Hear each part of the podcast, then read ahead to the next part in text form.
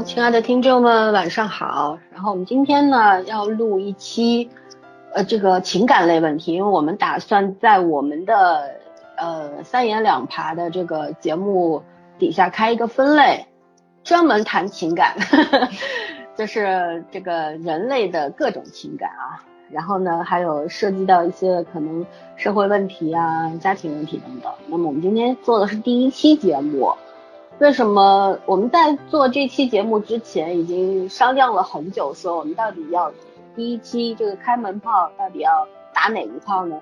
是要谈这个女性的独立呢，还是要谈男女之情呢，还是要谈什么的呢？最后呢，我们在两部综艺节目当中找到了灵感。第一部呢叫做《爸爸去哪儿》，第五季了。然后这一期的爸爸们呢，有好几个都是参加过《爸爸回来了》的这个 综艺节目的，感觉大家都轻车熟路了。但是呢，也也有惊喜啊，也有这个第一次参加的陈小春和 Jasper，对，然后还有刘畊宏和小泡芙这两对这个父子父女组合。然后呢，在在当中，我们其实今天。跟那个节目没有关系，我们只是要在节目当中看到了各种类型的父亲，各种类型的父子关系、亲子关系，对吧？然后呢，我们想聊聊，包括以前《爸爸去哪儿》中间也会有一些比较典型的呃爸爸，然后我们也会可能会拉出来聊一下啊，没有任何攻击性的，只是想聊一下父亲在孩子的成长中应该担任一个什么样的角色，然后父母对孩子的影响是什么？我们从小就听说。父亲、母亲是孩子的启蒙老师，嗯，对吧？然后家孩子是家庭的名片，所以说呢，今天我们其实主要聊这个。那么还有一一档节目叫《生活相对论》，然后《生活相对论》呢，其实讲的是明星和素人之间四十八小时共存的一个故事，就是明星去到素人的家里边做客，一起生活四十八小时两天一夜。那么其实从第二。第二集开始呢，已经跟这个孩子没有关系了，因为第一集讲的是郑钧到了北京的一户这个三口之家家里边待了两天一夜，发生了一系列的事情。每一集差不多都是在七十到八十分钟。我觉得第一集看完之后呢，我我还蛮感慨的。我觉得这个，而且圈圈在我推荐他看了之后，他也对这位素人爸爸肃然起敬，非常喜欢他，然后也喜欢他们家的孩子。这个呢，我们等会儿在节目当中。会来继详细聊一下。其实我觉得生活相对论正好它的这一集的内容正好回答了我刚刚说的那个问题，就是父母对于孩子来说到底意味是是是什么意义，对吧？意味着什么？那么呃，然后呢，我们让让早儿非常严肃的来开了个讲数据，对对对对，这个让他讲一些数据啊，因为。早儿最近走这个严肃路线了，我真是我们换了，我真是不想走，知道吗？主要最近我们央视的主播好像有那个什么比较少，他准备试一下。你你尽量不要太严肃，毕竟你面面前坐的也不是朱军，也不是 央视新闻联播主持人啊。这个学术类这个论文上面的东西，它确实。他读着读着，你就会觉着哇，咱就变成该该严肃严肃范儿本身教育就是一个严肃的话题，没错没错，嗯嗯，请。对。请，哎呀，这是我我先轻松一下讲一讲吧，就是这个《爸爸去哪儿》跟这个《爸爸回来了》火了，我觉得其实还是有一定的这个比较好的意义在。这些综艺节目出来了之后，其实我觉得比较好的引发了一个社会的讨论吧，因为咱们可能看了很多就是育儿。育儿观的碰撞啊，教育观的碰撞，包括父亲这个话题讨论的会比较多一点，因为以前一直都在聊母亲，但是自打这几个综艺节目出来之后，大家都会说什么丧偶式婚姻啊，如父亲缺失式的这种育儿教养啊，其实把父亲这个角色推到了风口浪尖上。我觉得对于咱中国来说是一个非常好的事情，因为从咱们小时候开始，母亲在这个育儿。永远是一个绝对权威的一个地位，所以说现在就是我们经常说这个孩子被家庭惯得不成样，会说他妈宝，不论是男孩还是女孩，对吧？小公主、小王子什么，你都会说他妈宝，因为都是妈妈宠大的，就父亲就是一个缺失的状态。但是去查了一下数据，国外有很多这种教育类的这种论文啊，或者说是比较权威的一些个教育数据显示，其实父亲在育儿期对孩子的影响是远远要高于母亲的。这正好是东西方教育一个。特别怎么说碰撞观念完全相左的一个地方，尤其是呃，我看了一下，就是有的时候咱们认为父亲那种就是可能说在孩子这种性格成长上有一些帮助什么，其实并并不仅仅是性格方面，还有很多，比如说孩子的语言能力发展，父亲的作用就要大于母亲。我看的过程中也是不相信的，你知道吧？因为我觉得，以女人表达能力绝对比男人好啊，至少骂街咱从来没输过，对吧？就这方面比较擅长是吧？对对对对，吵架或者说是无理取闹，就是女人会比较，哎呀，今天这词儿绝对不能这么用，把自己贬低下去了。就是说，在这种语言的交锋上，其实女人是要占上风的，咱们的逻辑能力或者说这种反击的速率、反应能力都是要高于男人的。哎，要这样说的话，其实奇葩说为什么男性要比女性多呢？哦，对，好，不要跑题，你怎么自己把自己歪到外外国去了？对对对对，自己拉回来，就是，呃，就。父亲的作用大于母亲，他不是通过刻意的那种语言语言教育去实现的，仅仅是通过日常陪伴、玩耍，还有一些阅读，其实就能够达到。这个是也这是我没有想到的地方，但是我觉得他的解释是比较让我认可的。他是因为男性的思维方式跟语言表达方式跟女性是完全有区别的，是不同的，尤其是男人没有女人细致，所以说呢，在与孩子这种交往的这种。沟通的过程中，男人不会像女人一样去提炼孩子的现有词汇量，包括他的情绪。这个时候，其实他就是刺激了孩子一个丰富词汇量的这么一个过程，包括他也会有比较多元的语言表达力，因为他他要他需要你去照顾我的情绪，我要跟你沟通，我就要反映我自己现在情绪有多么不好，孩子表达能力才能提高。就这个样子，就慢慢的就是提高了孩子语言一个驾驭能力，就这是让我觉着挺新鲜的一个方面。就我一直以为可能说是语言能力比较强，你才能够去把这个孩子语言能力提高。其实反倒不是，反倒是你是跟他一个平等的态度，你跟他去沟通，然后呢，让他自己主动的去跟你沟通，这是一个良性循环。呃呃，还有一些科学的论文显示什么呢？是幼年的语言能力。就是这个语语语，就这个语言上的伤害比肉体的这种暴力性的伤害对孩子成年影响要小，所以说呢，我我我找这个数据想跟大家说一下，就不要再吐槽陈小春，就是对这个加斯伯这么凶了，因为真的是这个这个事情对加斯伯来说并不是很严重，他长大一定会把这件事情忘了。就是语言暴力，你控制在一定可控范围内，其实是对你这种行为上的粗暴的这种影响，它伤害度没有那么高。嗯，这是我查到的一些呃内容吧。嗯嗯，对对对，所以说我觉得相对来说吧，就是呃这些个综艺节目把父亲作为一个主体，然后父子关系，然后让大家去看之间相处，就能比较比较突出的反映咱现在中式教育的一些问题，就是父亲在这个亲子教育中，他应该充当一个什么样的角色。所以，我们所以下面估计咱们可能就得好好讲一讲，就是这个比较典型的这几个中国父亲的一个跟孩子沟通过程中的一些问题，给一些比较好的例子。好，那我们就简单介绍一下这个生活相对论吧。因为《爸爸去哪儿》大家都知道嘛，对吧？嗯，都知道是怎么回事。毕竟到了第五季，模式也差不多，村长还是那个村长，对吧？嗯哼。然后孩子们呢，村长已经快老的都成了朱军了。嗯，每家的孩子都不一样，所以说呢，也是各有特色。每一季呢，大家都能够找到最钟爱的那孩子。上一季是这个东北宋仲基安吉，对吧？家里的儿子大儿子啊。然后呢，这一季呢就很显很很分散了啦。有有人喜欢这个女生小泡芙，因为长得真的是超可爱。然后呢，也有人喜欢吴尊的儿子 Max。然后呢，也有人喜欢 Jasper，那就是反正到目前为止，我个人最喜欢的是 Jasper，但是我不太赞同陈小春的这个一些教育理念，他 基本上谈不谈不上理念吧，他没有理念，他 但是他每一季都会把他儿子惹哭，然后也会呃，他因为本身性格非常火爆，大家网上有一句话说，两只辣椒生一只小甜椒，就是对一只小甜椒，对吧？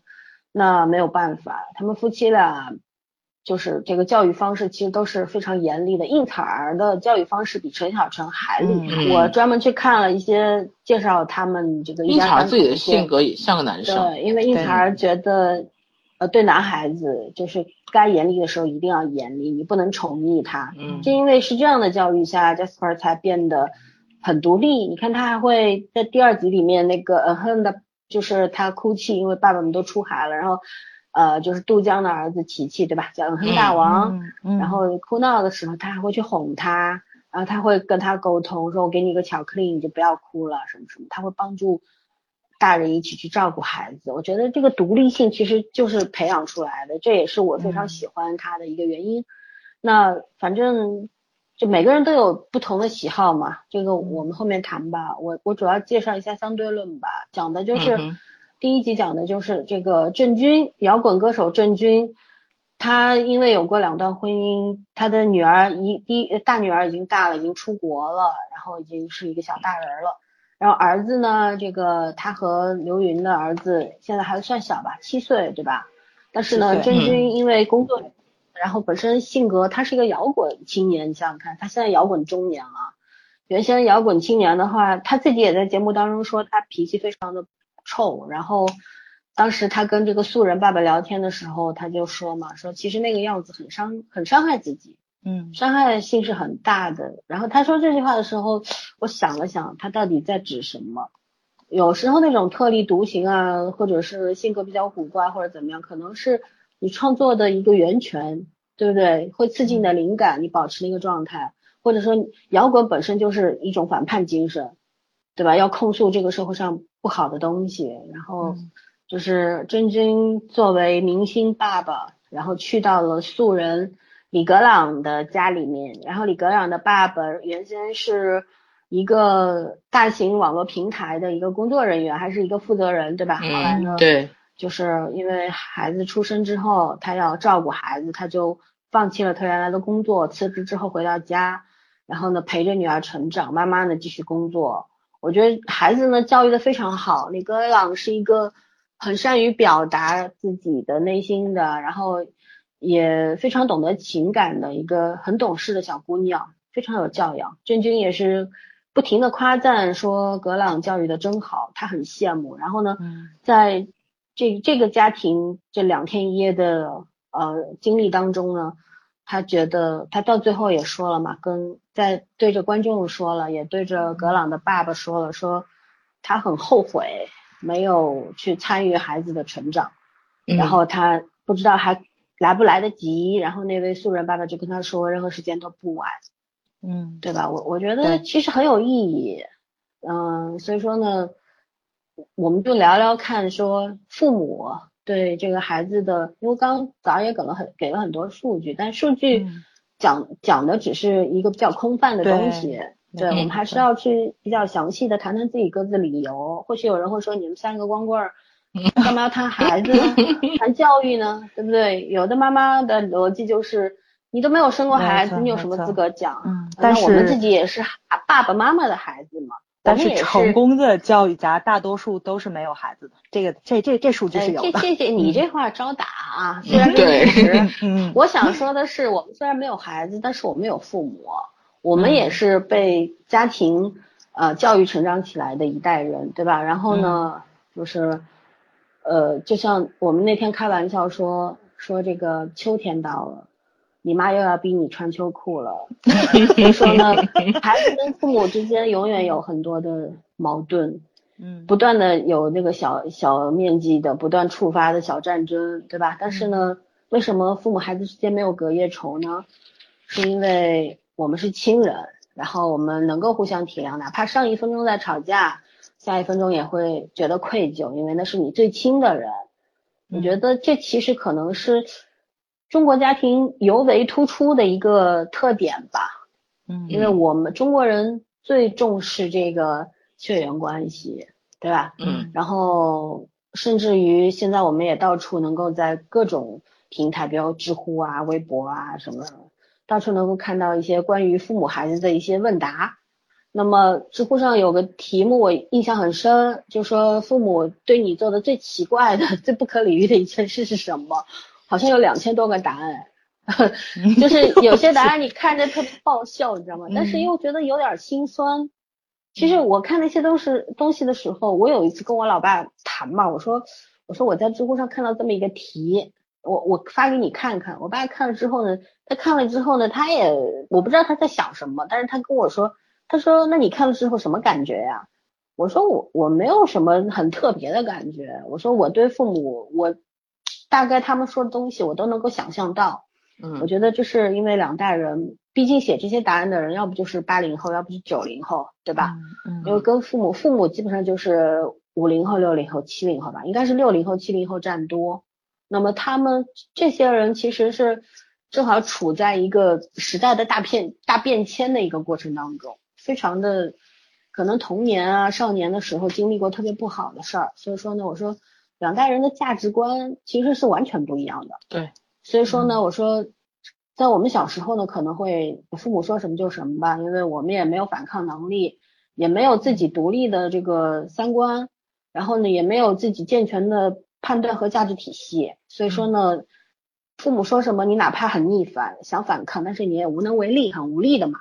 我说，但是我们长大之后呢，你自己慢慢接触，你在学校里学到的，包括在社会上、职场上经历了那么多，哎，也所有东西都成熟起来了。有的时候明明知道说，觉得父母说的是不对的，对吧？你但是对待父母就是一个非常矛盾的事情。你想去纠正他，我你一开始都会这样。我说我跟我爸说，我说我一开始我觉得我也要纠正你，但是我后来慢慢就学会了说。我们共存吧，因为你的东西我接受不了，我的东西也许你也接受不了，但是我们一直在强调多元性，就是让它共存是最好的方式，没有必要谁要纠正谁，一定要谁要顺从顺从谁。我觉得父母孩子之间应该建建立一个互相尊重和平等的关系，就是最有最健康的。然后我爸说，嗯，他说看来你是长大了，没白吃那么多年饭，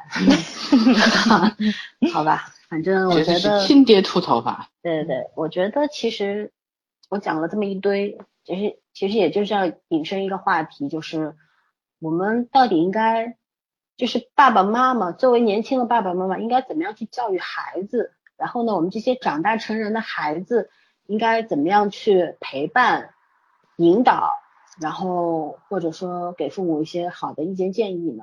这可能就是我们今天要谈的比较主要的两个方面吧。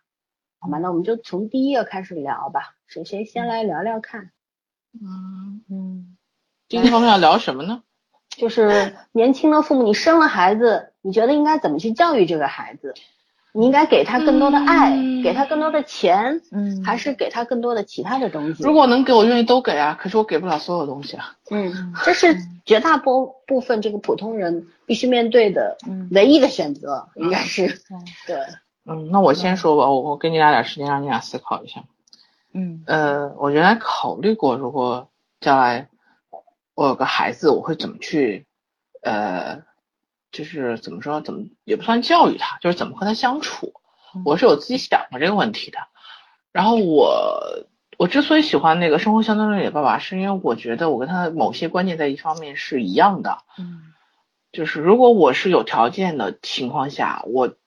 就是当时是因为什么就讨论全职太太的问题，嗯，我说我如果愿意当全职太太，一定是因为孩子，我不可能是因为，呃，找一个条件不错的老公我就当全职太太。我说我不会，我说我一定是因为我有了孩子，我觉得我可以在短时间内不为生计去发愁，我希望更多的时间去在他还能和你相处的身上，因为小孩就大一点走上社会了嘛。他他从幼儿园开始，其实他开始他的一个社交性质的生活了。嗯，我说在他只能跟你在一起的时候，尽可能去陪他。就是我，所以我那个时候我想的特别的天真那种感觉，就是呃，起码三年，就是他上幼儿园之前，我是不会上班的。我要跟我要带着他。另外一方面，我是有机会就要带他出去玩的，不管是近了远了，就只要是能承受的。范围内，我要带他出去玩，最好是见不一样的东西，不同的风土人情。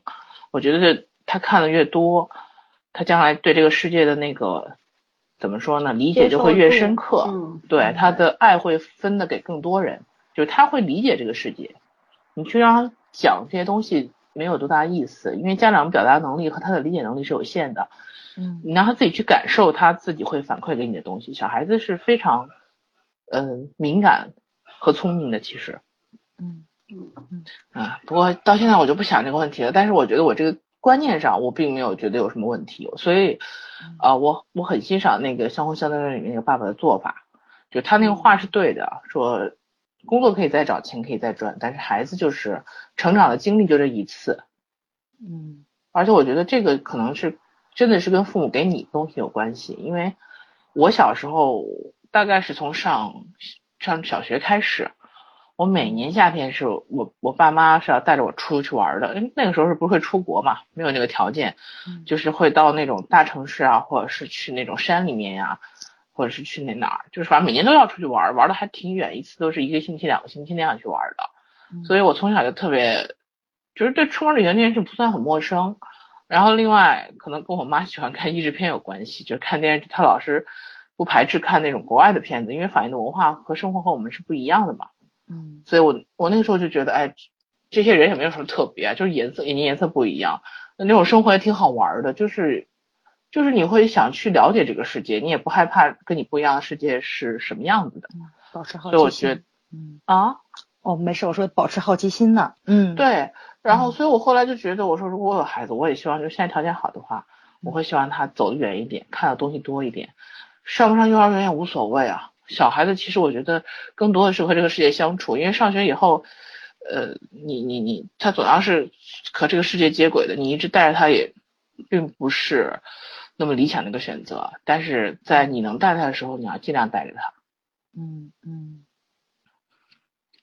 然后，所以我觉得，我觉得就是说，很多父母，我现在不太能理解很多父母，就是把孩子生下来是为了完成任务，那是你一辈子的任务啊，那你怎么可能只只只十只有十个月是完成任务？对你既然爱他，就是爱一辈子，真的不是说。就养一只猫，养一只狗，你还有始有终，不能中途遗弃它。何况这是养一个孩子，他是跟你一样平等的一个生命的个体。嗯，对，嗯，对，就是我觉得父母对孩子在孩子教育问题上面，应该是有那种敬畏之心的，不是说你是我的附属品，然后我要你怎么样我就怎么样，我要你扁就扁，圆就圆，你是我生的，所以我可以。使唤你招之即来挥之即去。还有这是长大之后了，小时候可能会觉得，反正你是我生的嘛，你就得听我的，我给你的就是最好的。嗯，我就是为了你好啊。我觉得我特别反感长辈跟我说，我就是为了你好呀。我就想我我自己要什么，我心里最清楚，你怎么会知道呢？对吗？就这个是那个，但是现在很多年轻的父母啊，这其实跟年龄真没有关系，我觉得是观念的问题。我身边就有这么一对年轻的。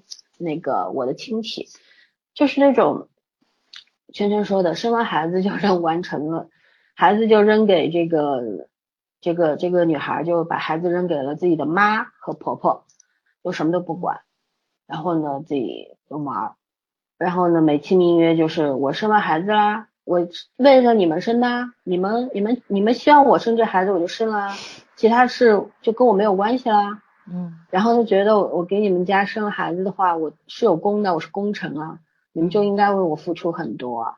我我我听到这些时候，我我都觉得有种触目惊心的感觉，因为这个女孩子是一个九零年的孩子，这个年轻的妈妈，九零年，一个九零年的人会这么想，我我觉得挺惊讶的，说实话，嗯，因为。我觉得在孩子这个孩子现在快三岁了，这个三年的成长过程当中，我我觉得父母给他的爱太少了，就是父母甚至都会很少去抱这个孩子嘛，孩子跟两个老的，就是外婆和奶奶特别关系，就特别好，特别亲，整天赖着这俩老的。但问题是这些这些大妈们，对吧？都快这个五六十岁，五十几岁，快六十的年纪。你说他们有有什么？当然，他们也是生了孩子养大的，但是跟现代的这种育儿的观念理念都不一样了。不一样，对对。然后就是作为隔代的话，都说我们中国人都说隔代亲，隔代亲嘛，对吧？嗯。你隔代的宠溺的会更多一点，我都没有听说过哪个这个爷爷奶奶、外公外婆会担负起这个 教育孩子的责任。我觉得更多的就是想要给孩子好的东西，就是爱他，一味的爱他，溺他。嗯，就就可以无条件的纵容。对对，我我觉得这个事儿，你对孩子真的好吗？很多人不，我觉得有很多人会去思考这个问题的，但可能也是因为无力改变。就像圈说的，我前面说，嗯，作为年轻的父母，你想给孩子什么？其实这是一个一个对很多人来说不适应的一个提问，因为嗯就像圈圈说的，他如果有能力，什么都想给。当然了，你要花时间，就像那个《生活相对论》第一集里边这位素人爸爸，嗯，他本身你看他住在北京这个市中心，对吧？开着奔驰车，他本身就你能够看出来他是一个不缺物质条件的人。对他起码能维持一个稳定性，对而且嗯他也很明显，就是在这个互联网行业，在家你也是可以，对他是可以赚工钱作的对，嗯然后他又是一个自律性非常高的人，他自己每天坚持长跑十公里，跑完回家孩子刚醒，他是非常能够合理安排自己时间，包括他后面去做一些这个手工的机器人儿啊，什么嗯，生活规划、工玩具啊，作规划，其实这些也嗯是可以给他带来经济收益的，包括他太太也在工作。那我其实嗯觉得，不仅妈妈其实也是付出了非常多。我们虽然只看到了爸爸跟孩子相处的时间，但是妈妈很少出现在镜头里。可是我们能够感觉到，就像郑钧也说了嘛，他嗯能够感觉到，如果没有妻子的这个支支持持的话，嗯嗯对这位丈夫也未必能做到这个程度。所以说呢，我我嗯是非常同意的。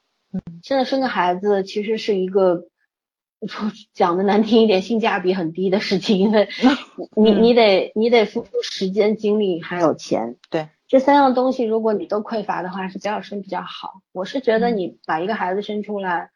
为什么？虽然有些人听起来会觉得我们很世俗嘛，但是我觉得嗯这个是必要的条件。没错，对吧？很多人嗯其实，在很多发达的国家，很多人都在考虑这个问题，说如果我们的经济条件，然后我们的这个呃时间上面没有办法支持我们去生育和教育一个孩子的话，我们不如就不要。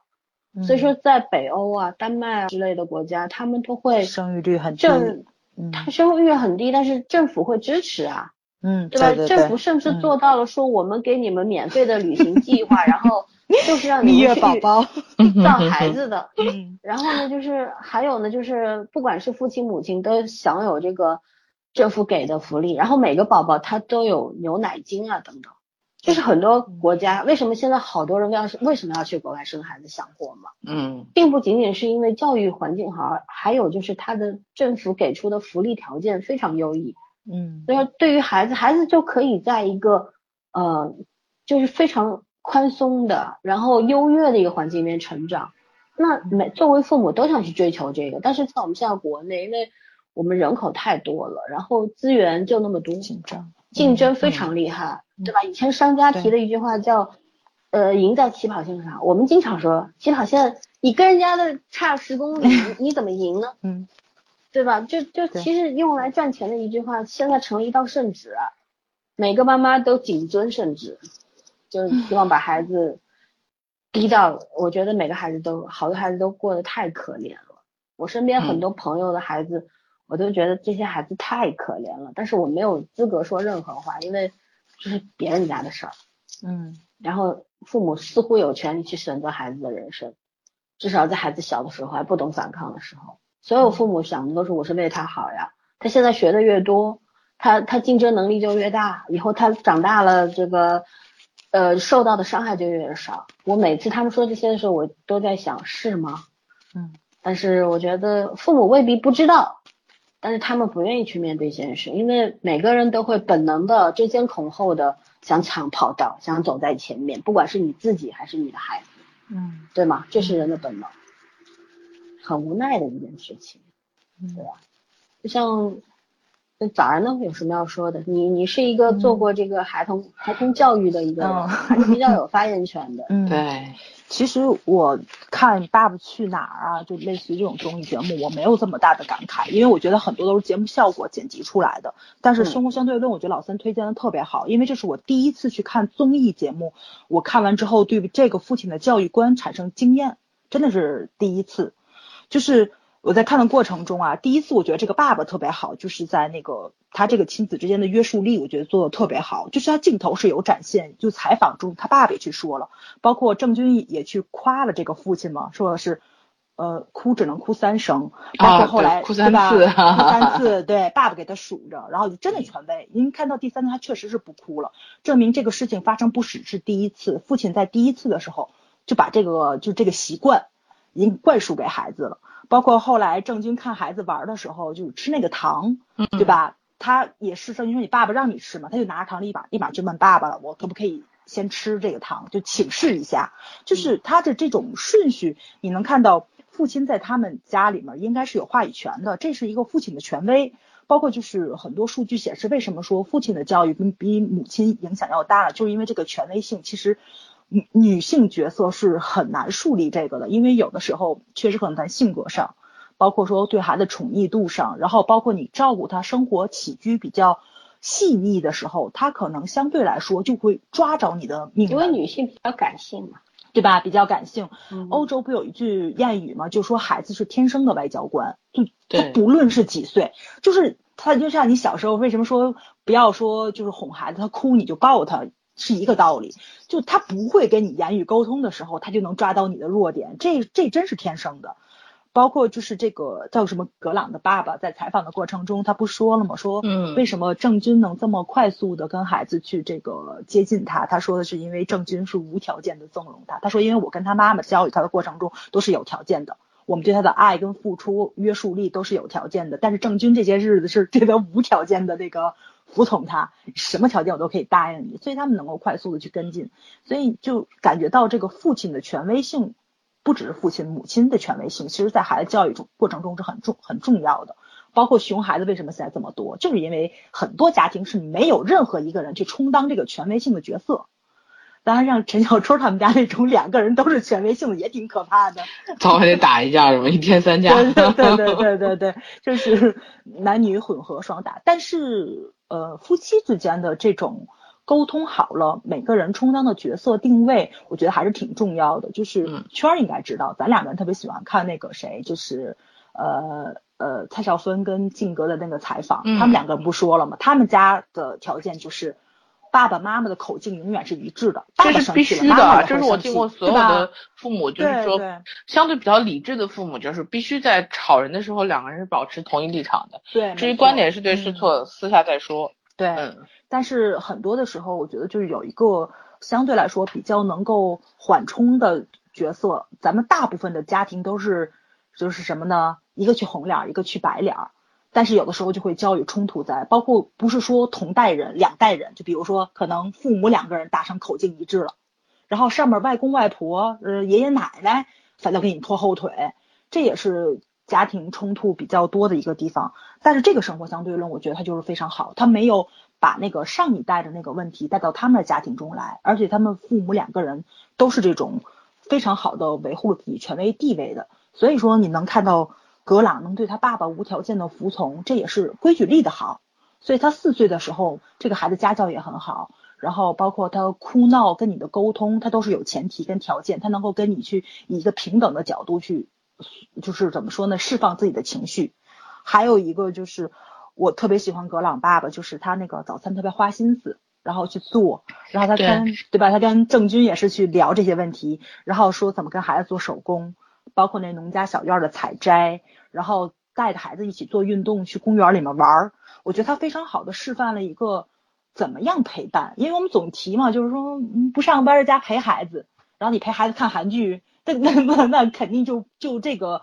陪伴的内容是很重要的，我觉得他爸爸就非常好的讲了这个，你陪伴的意义在哪里？你应该给孩子树立一个什么样的性格的？你可能看出来，就是他爸爸那些小心思，对吧？就是能够跟孩子进行一个有效的沟通，而且格朗的性格很开朗，语言能力超级强，这个圈圈好像一直特别感慨。对，小姑娘的逻辑非常清楚，对对，然后表达情绪的那个状态非常好，不像有的小朋友他是，没错，呃，他觉得他他弱势了，他就开始哭。这小姑娘基本没有表现会，除了当他爸妈的面儿，他基本上对着外面的人他是不会哭的。对，嗯，我记得特别清楚，就是在聊这些话题的时候，老森说了一个词儿，我特别喜欢，他说谨慎，就是说成年人对待孩子一定要谨慎，这个谨慎包含很多含义，其中有一个就是以身作则。就是这个格朗的爸爸就能看出来，就是刚刚老三说他非常自律，对吧？他也需要去做运动，他也这样要求孩子。包括他们走的过程中，格朗那个东西自己的东西自己要拿着，让郑钧说帮他的，他他就那个回的话就是我能拿，就是我这是我能力范围内的，但我就不需要你的帮忙。就是这个孩子有这种意识，四岁多，其实我觉得挺难得的，因为咱现在有的孩子上初中了，我就挤公交车或者说坐车都能发现爷爷奶奶帮他背包。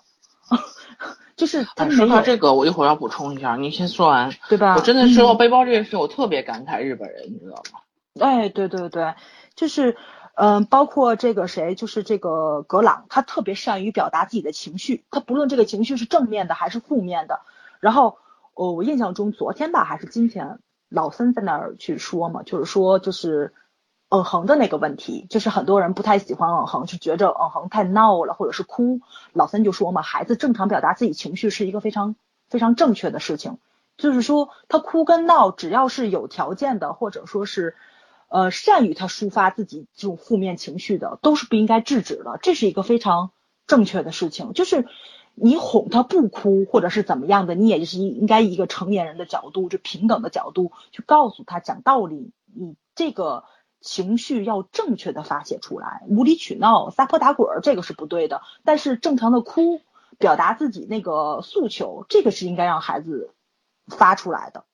对啊，你不能指望一个三岁多的孩子跟十几二十岁一样，很多十几岁的孩子还不懂事儿，你不能指望说，因为他是明星的孩子，所以他懂得更多。我觉得这个有点那什么了。我是觉得我非常嗯嗯，你先说，你先说。我说我非常不喜欢的就是那种小大人儿。嗯，明明只有四五岁、五六岁，但是说的话、言行举止啊，都跟十几岁的孩子似的，甚至于跟我似的，我哪受得了这样？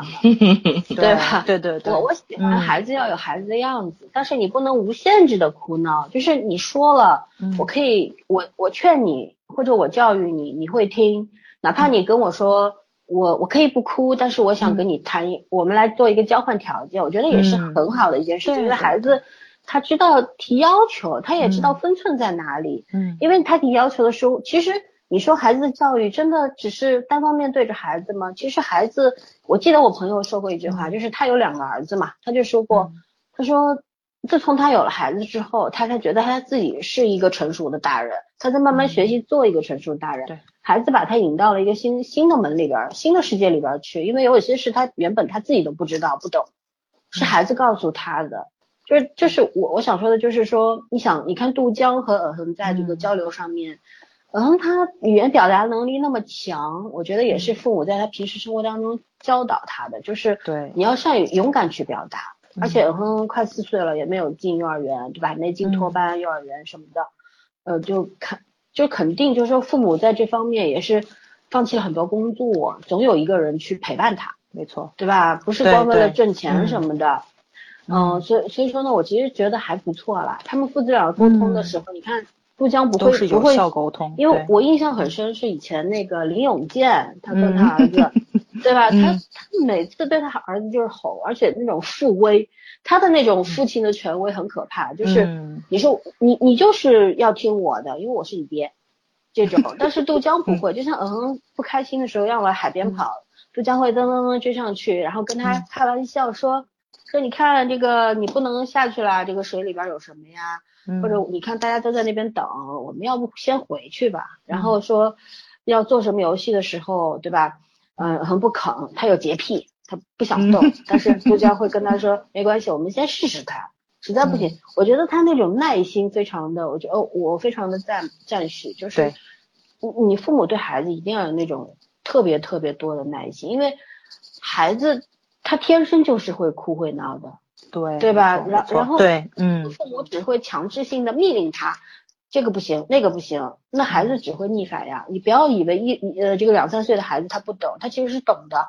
我跟你讲，我家侄子就超会看颜色，他我们家任何人他都不怕，但是他如果在家里面客厅里边蹦来蹦去，蹦的太过分了，他一他在那蹦啊笑啊玩啊，我都无所谓，小孩就应该这样。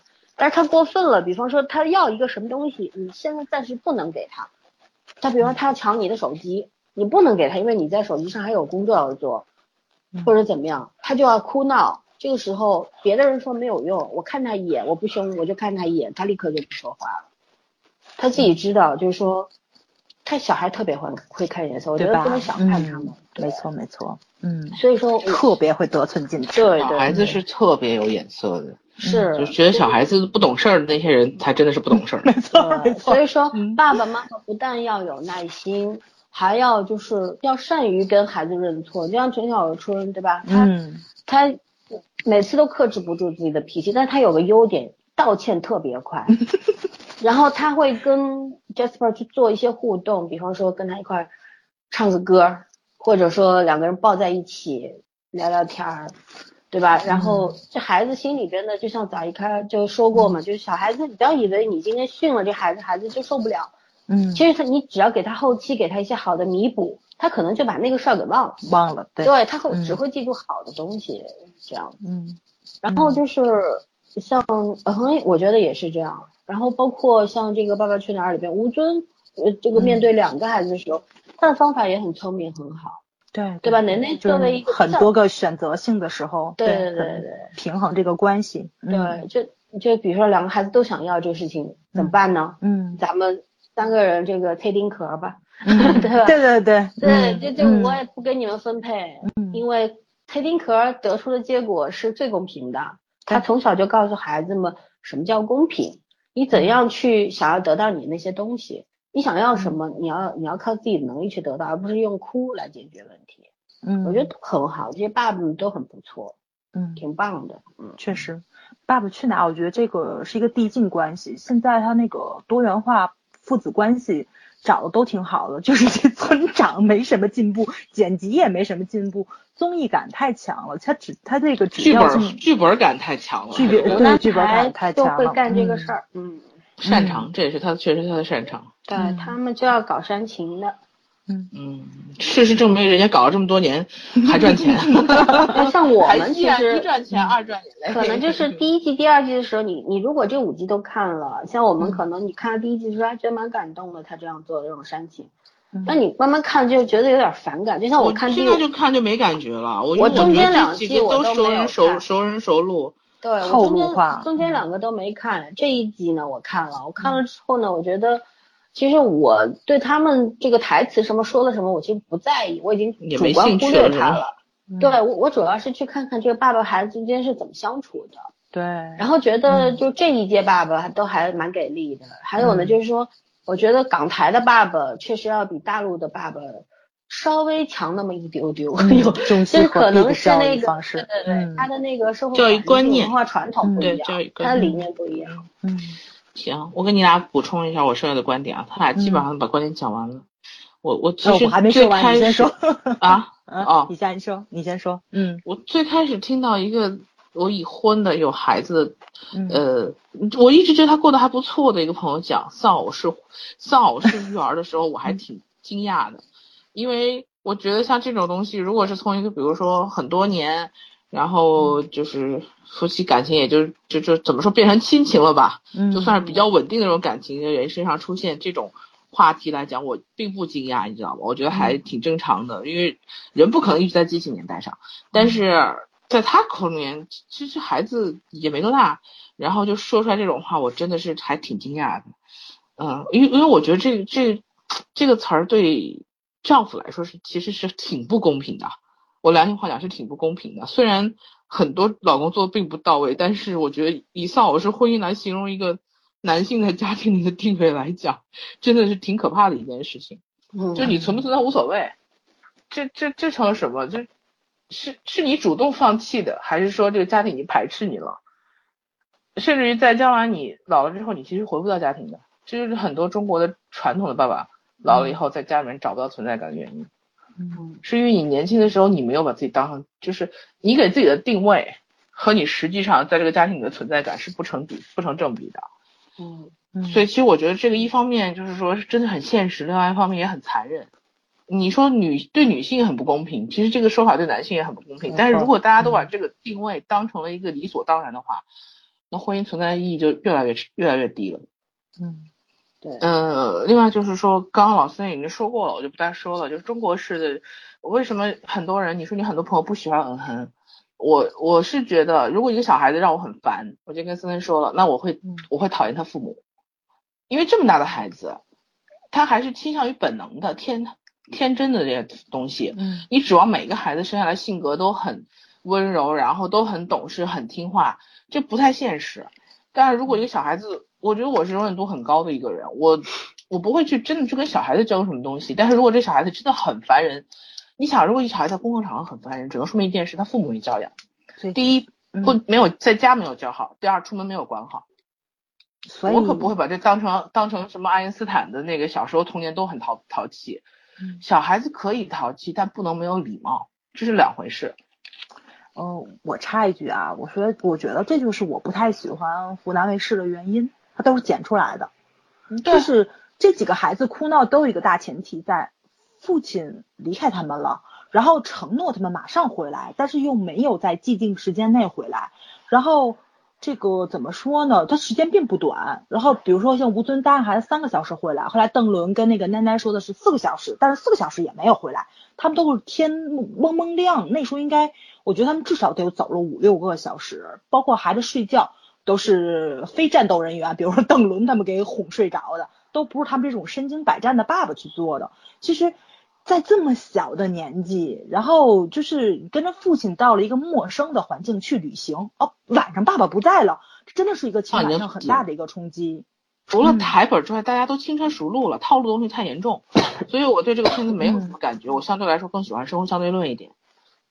对，就是说那个状态是比较自然化的。小孩子，小孩子生气可以各种各样的理由，哪怕他今天感觉不舒服，他也可以随便生气，那是他的权利，因为他表达方式有限，他还学不会很多很多去 表达情绪的，不管是语言也好，是其他的行为也好，他还学他没有学会，所以我觉得他哭他闹就是他表达情绪的一个方式。沟所谓沟通，就是说你要理解他的表达的情绪，而不是说禁止他吵闹。对。就很多父母管孩子，就是说你要听话，你要不要吵，我只要达到这个效果，你不吵，然后你至于为什么吵闹，我不关心。其实很多原来就是很多老式父母，包括很多年轻人，还是用老式观念教育孩子，都是这样。你并不知道他为什么会吵会闹，你只是就是有很多是什么？我跟你讲，现在很多年轻父母是怎么样的啊？嗯，是他自己在旁边玩手机玩 iPad 的。小孩子就是要存在感啊，你你没有关关注他，所以他就理所当然就在吵在闹啊，希望你去关注他啊，然后最后解决的方式就变成你把手机塞到孩子手里，这叫解决问题吗？没错，这叫产生新的问题。嗯，对，推卸责任说白了就是。我我可以补充一下啊，我那几个说很烦人的人，其实他们的孩子比我很烦人多了。是真的，嗯，我觉得嗯一点都不烦人，他是一个小孩子天真烂漫的样子，没错。因为在《爸爸回来了》里边，我也看过他的那个样，他就是一个很天真的小孩子，就父母在保保护他的天真这一方面做的特别好。但是我觉得那些说他很烦人的人，他只不过说跟他理想中的小孩去比较。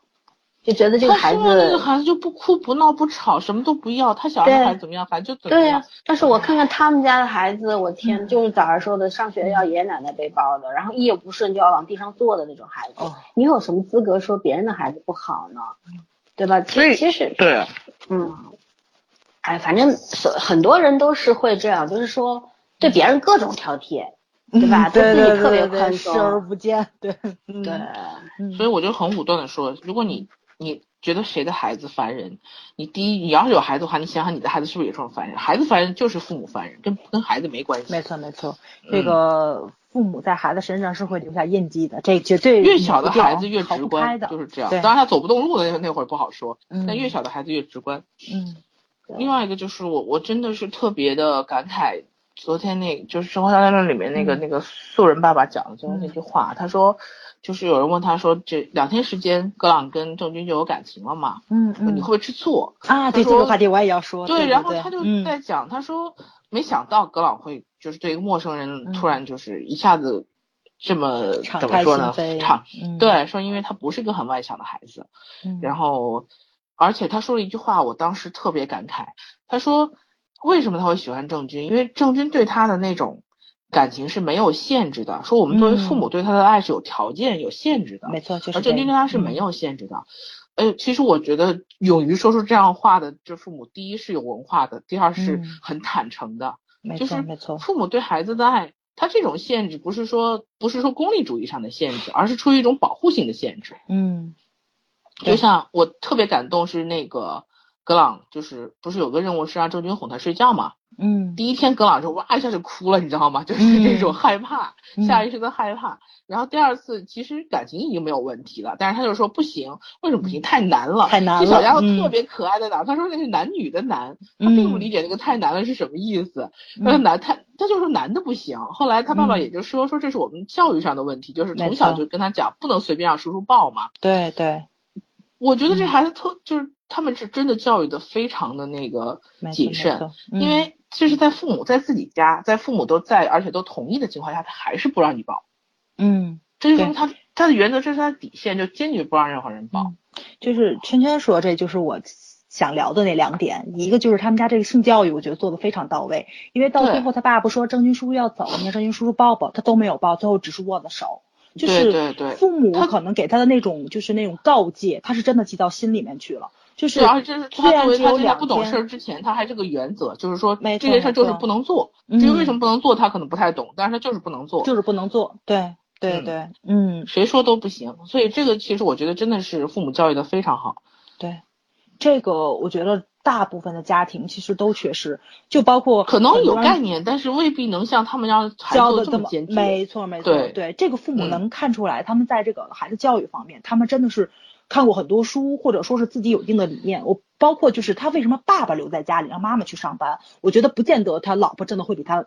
老公多不是钱方面的，他应该也是去做了一些这个考量，在两个人可能谁在孩子教育上对他们俩应该是有，帮助就是科学有教育上有一个嗯相对来说的一个概念，就是两个人的教育体系上是基本达成一致的，是可以说。没错，没错，嗯嗯，包括就是那个格朗嗯爸爸，他那个说那个孩子在陌生人心目中那个地位，他吃醋那个，其实我其其实我觉得这种得，骄傲，其实。对他爸爸其实还有一个概念，我觉得他没有说出来，就是这个问题，我觉得应该是每一个家长都应该去思考的，就是因为孩子你你早晚会上学，你即使不上幼儿园，你要去上学的，对对？吧？其实，在这个过程中，我就觉得他爸爸在这个孩子跟郑钧交往过程中，他爸起到了一个桥梁作用，这是一个真正的三角关系，对吧？你他不是为了节目好看，我觉得很多的过程中，他也是想让孩子去跟陌生的成人怎么交往，这也是一个非常重要的一个课题，因为孩子早晚要上学，你怎么起到孩子跟老师之间的这个桥梁作用？这个真的是每个家长都要去想的问题，因为现在咱们中国这个就这个教育，家长跟老师总是不能和平共处。但不管这个家长在老师面前是怎么样的，其实私底下的时候都是一个对抗状态，都是一个吐槽状态。大多部分家长其实没有对家长抗，只有觉得吐槽。家长觉得我是背着孩子吐的槽，其实孩子又不傻，现在小孩子没错对啊，太聪明嗯了，他不理解什么意思，但是他会有样学样的。对，没错没错。我前些日子看了一个，就是也也是类似于这种教儿类的一个，就是那个推送吧，好像差不多。就是那个人讲了一个故事，他是孩子现在马上就要上学了，所以他在思考这个问题。他就是说，日本特别有名的一个植物学家，他们家的孩子就上了小学，然后他在学校里面都有那种自然课嘛，好像孩子是拿了一个什么植物去问老师，老师不知道。但是老师知道他爸爸是谁呀、老师说你回家问问你爸爸，因为你爸爸是特别有名的植物学家，他他肯定知道。嗯然后呢，孩子就回家问他爸爸了。然后转天孩子来学校说的是，爸爸说他也不知道，但是他觉着老他爸爸说老师你肯定知道，但是你可能忘了，然后就给就顺手给了老师一封信，然后老师就拿开那封信，就发现他爸爸把所有的那个就那个植物的细节什么都写在了上面，然后最后写了一段话是他爸爸觉着就是这个是老师教给孩子会更好一点。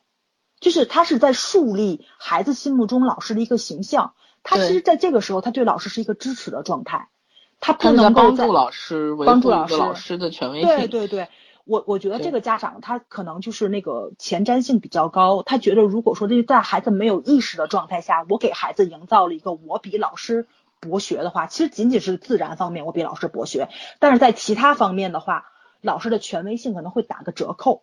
他不希望给老师生这个教育工作造成一定的影响，所以他会去弥补这一个方面的这个东西，就对老师一个是一个有效沟通。其实这是一个真正的良性循环，就是这是叫真正的教养。没错吧？对对对，就这种教育理念是应该咱们家长、学校、老师共同考量。当然，这个得承认，确实是可能这个现今社会上有一定的问题。不能指望每个家长都能领悟到这件事。对对对，我不指望所有家长领悟到，我也不指望所有的学校领悟到，老师领悟到。早儿说的这个其实也是一个个例，不是普遍现象，没错没错，对对对，搁哪都一样。嗯，这个家长的素养属于太高了，这这。但是但是你得承认，这个家长有这种素养，他肯定也有这个条件，他给孩子送到学校肯定也不一般。呃，大多部分学校，我觉得现在就特别小的话，自然课可能几乎也都被砍掉了，除非咱们是一些怎么说素质教育或者精英教育比较超前的一些学校，它有这种。碰到一个好的自然课老师也很重要啊。我以前自然课就很好。对。啊，我最后最后一一点啊。嗯。嗯，说到这个背包的问题。嗯。嗯，中国式中国式的小学反正就是老，不管是老人还是大人去接小孩，那个只要是接出来的孩子，永远都是包在。家长手里，嗯，我印象超级深。我在日本，我在去日本和包括我在上海有几次，因为我去日本是坐那个日航的，一看就是日本的小姑娘。为什么？她身上背了一个小小的包，或者是拖了个小小的旅行箱。那小姑娘也就是三四岁的样子，她爸爸、她妈妈旁边就是她妈妈手里有个旅行箱，然后妈妈手里手牵着她，嗯，或者是爸爸手牵着她，就。哎，他那个包裹的箱子能塞什么东西？家长能让他塞多重的东西都不重要，重要是那是他自己的东西，他得自己拿。对，私有化、独立性都锻炼。对，就是说你你这包里哪怕是空的，你自己的箱子你也得自己拎着，你自己的包你也得自己背着。嗯，这个就是说，这完全就是一个观念上的问题，这不是轻重，呃，没有什么就是说能一定把小孩子记住压从小发育不良这个问题。远远到不了这程度，你你让他缺失的是一个他对自己负责任的一个概念，对，就从小就就觉得这书包里东西不是他的，就是他就是应付老师的，其实这就是跟应付一样，嗯，就是你背书包上学是应付老师的，嗯，小孩子从小心里是这样想的，他长大就不会把这当回事儿，我只要出了这校门，我就没这身份了，嗯，我现在开始理解我们小时候为什么就是系红领巾在门口要检查，是，这是形式主义，但是问题是。你没办法去跟小孩子讲道理，什么什么革命先烈染红的，这小孩不懂这东西的。对，一身金花硬背没意义。首先有这个形式之后，他才会懂，这叫礼貌，他才会懂这个是你的身份，就是说你你的学生的身份，不管他是什么少先队员，是一种荣誉也好，是一种怎么样都好，我这是一个正常的一个教育理念。当然你不能最后变成了 应付事儿的。如果小孩子从小他就觉得这是应付事儿，父母给他改。关键就是，哎，这东西要不要无所谓，应付下老师得了。他不懂什么叫应付，可是他会应付，会学的呀。对，你从小就没有让他觉得这个事儿很重要，长大长大以后，他这方面他就不会觉得很重要。嗯，他现在可以对付老师，家人可以对付你。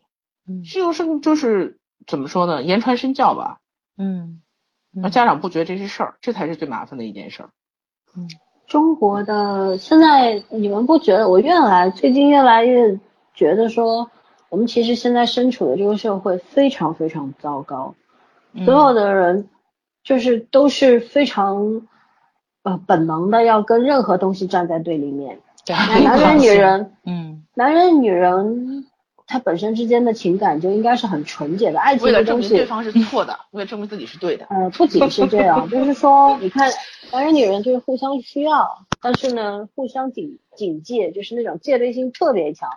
夫妻两个会这样，对吧？就是说很难达成共识，还会给找一个特别冠冕堂皇的理由，就是我们在一起结婚时间久了，没有爱情了，只有亲情了，然后应该怎么样，不应该怎么样，就是其实楚河汉界分得特别清楚，但是又又过分的要求对方为自己多做一点，就是现在很多夫妻存在的一个状态。然后父母和孩子也有，其实也有一样，互相需要又互相的敌视和戒备。就很多的中国式父母会觉得孩子你是我生的，你现在长大成人了，你翅膀硬了，但是你得听我的，对吧？我甚至见过这种什么，孩子都三十多岁了，父母还要管着他工资卡的，然后 然后这这这个他的父母还居然会非常骄傲的跟我说，我儿子什么东西都是交给我，什么都听我的。我就问他，那你孩子有女朋友吗？他说没有。我说对啊，这就是因为你什么都管着他，他他没有能力去交女朋友。对吧？然后你准备管他到几岁？然后，然后我觉得我我说的其实已经已经是很含蓄了，难不？我觉得是很难听的。我觉得你很含蓄，其实。嗯。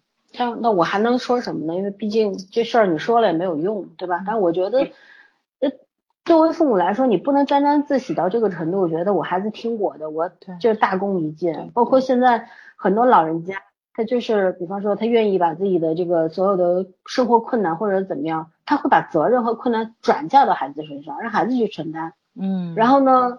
就是还会就是上海有一档以前一档节目叫《老娘舅》嘛，还有一呼 百，现在都被停了啊。嗯嗯。以前上海话有句有句话叫“老句吧”，他什什么意思知道吗？就是他永远那个板阿姨永远在告诉爸爸妈妈们，就是这些大爷大妈们，手里的钱管管好，千万别给你的孩子，你的钱给了你的孩子，你的孩子就不管你了。有有没有奇葩理论？有没有很滑稽？嗯。然后难道感情是用钱去维护的吗？你在孩子心目当中地位是用钱去捍卫的吗？感觉好像过年准备杀杀猪卖卖钱。很多父母觉得我管住了孩子的钱，我管管住了他的行动路线，然后他他就安全了，然后他就什么叫安全了？这种东西，对他的目的是为了听他的，不是为了他安全。对，但是他觉得孩子会安全，不会受到很多伤害，因为我支配欲好强啊，这是很多。当初不生他下，不生他出来的话，他他更安全。对，然后你看，要说到。家长和老师的这个关系了，这是不得不提的一点。对对，因为前面你们也讲了，嗯，就是中国的教育问题，现在其实很多人，包括家长也好，老师也好，都在说这是教育体制的问题，是教育有问题。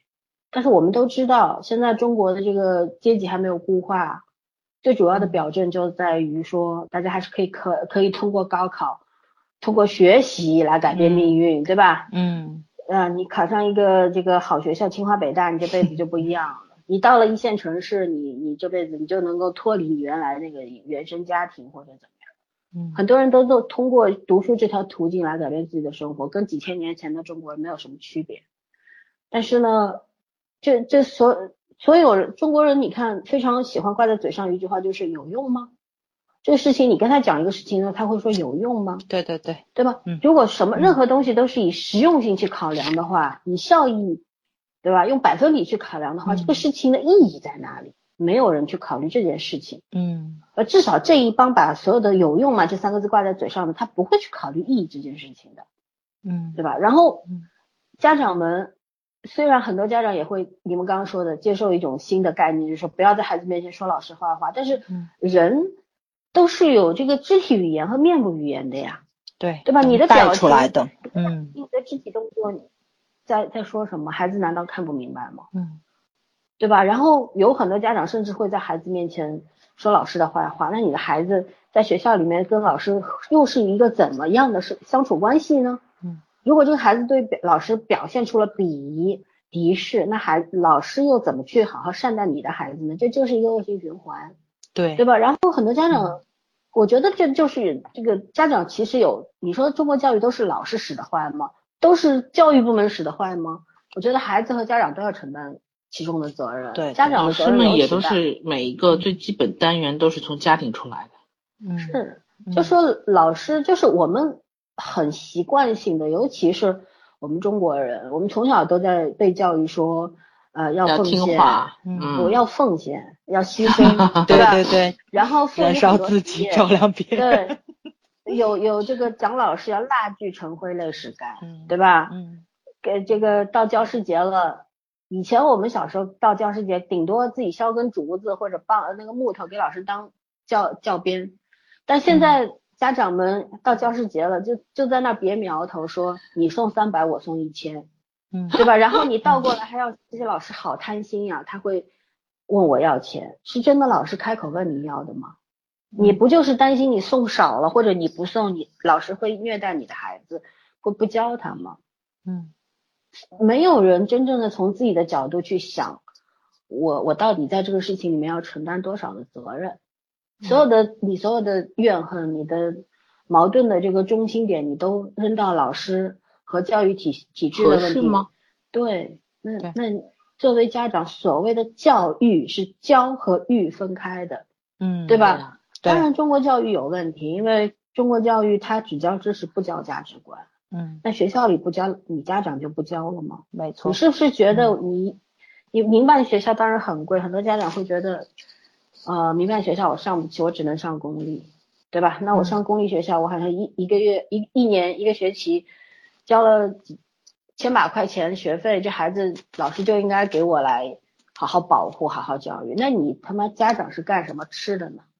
是吧？就是我是我是觉得这其实中，你说现在中国教育是不是一个迫在眉睫的问题？必须是呀。嗯。因为因为现在有很多我们看到很多的个例，说很多的九零后啊、零零后特别出色，是的，是是这样的。但是大多更多的人呢？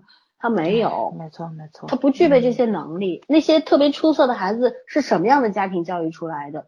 为什么那些北京的这个这个状元郎，今年的文科状元，还有还是什么理科状元，他说了一句说现在这个这个状元都是出自中产以上的知识分子家庭，为什么？因为你要去想想，真的只是因为财富的问题吗？对吧？难道不是？对，最重要的是观念。就就难道说很多贫穷的？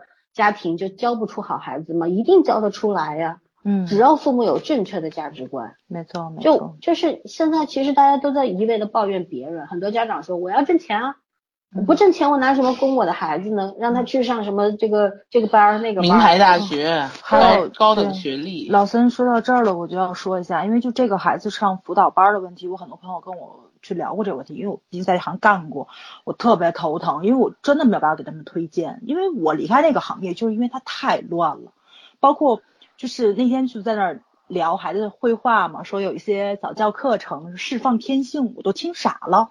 我说两岁你可以释放天性，都四岁了你还释放天性，就是约束也是教育的一，就是怎么说必备的一环，对。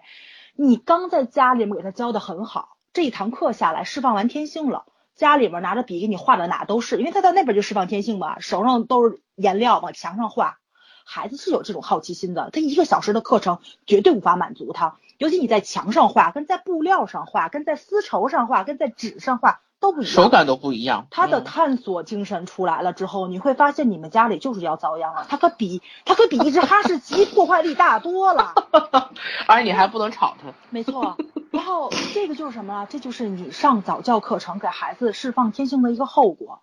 尤其是熊孩子为什么这么多？为什么说有的地方他会拿可乐把一台钢琴给洗了？这这就是这个你上的课程的原因，因为毕竟每个孩子都不一样。就是咱们可能会有一个大数据在，比如说四岁的孩子，他应该是什么？就是说什么意识发育的比较秩序感比较厉害，对吧？对对对对对对，智智商在什么时候发育？什么？就是他这个思想意识什么时候？但是每个孩子都是个案，这是一个家长你长期观察自己孩子，你应该发现哦，这是最了解他的人。没错没错，就像圈说的，他有自己的行李箱，为什么？他的地盘他需要画地盘，画大地盘了。就是私有物，这个时候你是应该教孩子自私的，他的东西你就不能做主送给别的小朋友。这个时候不是教分享的时候，这是每个家长需要学到的东西。然后你不应该在这个他应该教他约束感的时候，让他去释放天性。也许这个班确实是，我觉得那个招的人没有错，招的人绝对没有错。我告诉你，四到五岁你可以过来释放天性，可以。哎，你们家孩子发育比较快，你家孩子这时候该该该约束他了，你让他释放天性，你你家里遭殃，或者这个孩子变成熊孩子。这个就是你自己也要负一定责任，这个肯定是因为就错误的早教课程，错误的艺术类课程，你真的是真实火上浇油的事情。嗯，我一个朋友，他儿子五岁的时候，嗯，然后因为他知道我好朋友的那个外语很强嘛，嗯，然后他就让我就问我好朋友说，问他五岁的孩子是学西班牙语比较好，还是学英语比较好？然后。你看我朋友跟我讲什么？我我好朋友跟我讲，你跟他妈妈讲，然后把中文学好。嗯，就老老实实在学校把中文学好。中文是要最难语言，中文只要学好，将来学什么语言都没问题。嗯，因为我我好朋友的中文也很好，你不要看他是在没错没错，他的童童年时间是在国外长大的，他基本上是上小学才回来恶补的中文。嗯，因为他小时候都不太看得懂，就他能听懂人讲话，他看不懂中文书的。嗯。我我有一个朋友去新东方，你知道吧？就是去那个学口语，因为他那个就是跟他沟通的那个是个法国人，你知道法国人的英语挺也挺可怕的。然后他是有中国口音，那是有法国口音，他们两个人经常是你听不懂我，我也听不懂你的，所以他想他可能标准点会比较好，他就他就去新东方上课去了。但是他去试听了一节课，他他就不去了，原因就是给他讲课的那个老师说的是那个就是觉着中文好不好不重要。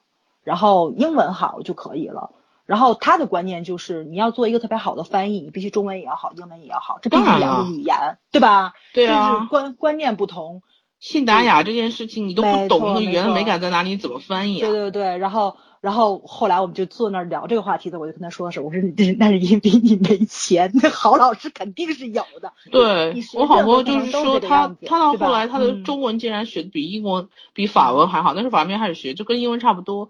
所以其实就其实就是说你你首先要把你的底子打好，不管你学什么文，你既然有中文这个条先天条件的话，你就要你就好好学中文。嗯你，学的剩下的其他那些语言，你就是属于地基没打完就开始架空中楼阁。没错没错，包括就是呃。我就是特别不喜欢听那个大家说一句话，就是说什么，就是自己的孩子自己没法教。就比如说我我我我学美术的，我就没法教我们家孩子，我得换个美术老师教。这个误区不是说误区吧，就这个现象只在中国发生。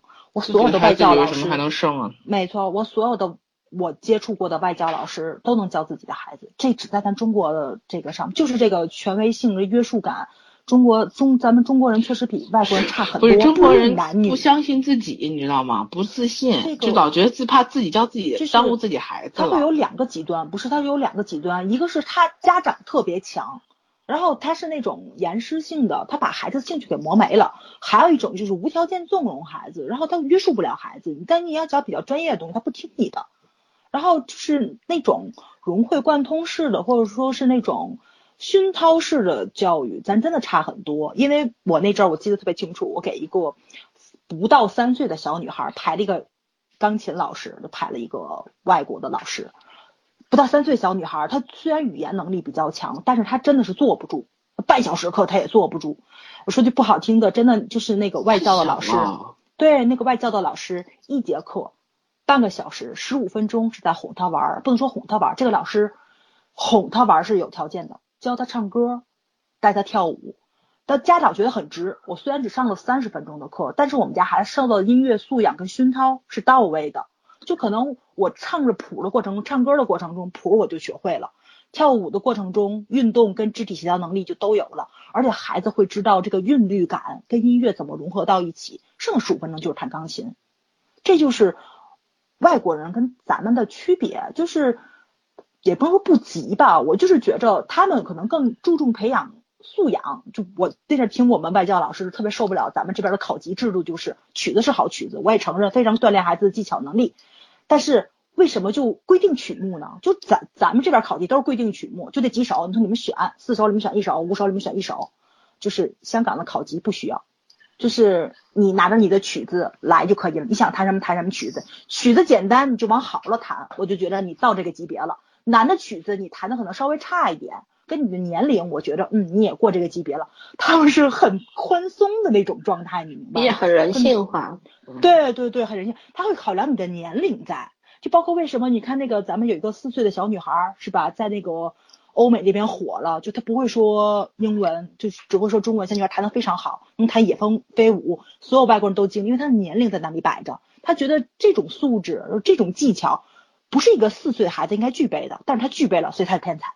对啊，对，就是跟咱们这边还是相差，观念相差很多，所以这个确实是中国家长很多东西，我觉得还是应该多看一看书，很多观念要改了，因为现在真的是一个这个不是观念要改，这嗯个是我们多少年的一个推卸责任。习惯，对不是也对。不光推卸责任，就是说从古到今，我们科举开始就就要统一标准，就只有统一标准才相对公平。可是人不是一条流水线造出来的呀，人是有思想、有自我的，嗯你怎么统一统啊一？标准这个事情属于教育体制的问题，但是我所以就觉得就是就是考试这个考级其实是一个意思嘛，我就是说这个意思，我们所有的东西都喜欢统一标准，一旦不统一标准，我编想为难于管理呀是老师。嗯那又怎么办呢？是老师，因为老师不知道该怎么评判你了，你知道吗？老师也很茫然，没有嗯标准的话，可是你要这么说的话，你看中医在中国大行其道，当然现在不行了，以前中医是个例啊、对吧？中医就是讲个案，咱们其实中很多都是讲就是说个案的，嗯那个什么医怎么叫因材施教，中医这个叫什么？就是每个人体质正就是按不同，药方不同，对吧？对，就是咱们中华民族就有很多很割裂的东西。所以中医是精华，是是是那种对对，就包括咱们的就是这种奇门术数，大多部分的东西都不跟咱们这种民族性就是相融合，对对吧？就是那种，我其实我觉得大数据这个东西应该是中国人特别喜欢的一个东西，因为它会给你一个特别大的一个标准在。所以在咱这儿不是标准在，是给你特别大体量的库在。对对对对对，会给你缩小范围。其实其实我前面要讲东西被你们打断了，我继续讲下去。我是觉得说。中国家长，我为什么说很多现在不是说全部，是说很很大一部分人，他推卸了教育的这个责任。责任对，他把孩子交出去之后，培训学校也好，学校也好，老师也好，对吧？嗯。他他大可以责怪这个教育国家的教育部门，对吧？然后教育司，甚至说你的教材有问题，确实有问题，没有问题，这个没说错。然后会说老师拿老师的个例来衡量整个老师队伍的素质，我觉得好老师也是比比皆是。嗯，这东西也是正态分布的，有好的有差的，是很正常的一件事。是只有中国有吗？对吗？都有，到哪儿都一样啊。嗯，对吗？我前两天温习了死亡诗社，那那里边的这个 老师各式各样，有很多东西好像我们也很熟悉，跟我们中国老师也没什么大区别。没错没错，对吧？难得进来一个老师是是来。发这个让教你自由，教你不要顺从，然后 思考。对，然后这老师还被赶走了。其实到哪儿都一样。嗯，我我想说的是，其实就是孩子，我们今天还是回到这个家庭教育问题，我们不去谈这个社会教育。社会教育这太大了，没法说。嗯，而且违 还比较容易违禁，是吧？我们就谈家庭教育。嗯，家庭教育，小孩子你看看，就是以前很很通俗的一句话，就是说孩子就是一张白纸嘛。你家长在上面画什么，孩子就会变成什么样。嗯，这就是你们说的，孩家长会在孩子身上留下印记嘛。嗯，对吧？其实我们现在会变成什么样的人，差不多你在十六七岁之前，你身上有很多父母的影子，但是你在十六七岁之后，你你自己是慢慢慢慢成熟起来之后，尤其到了我们这把年纪，三十出头了，然后你你会。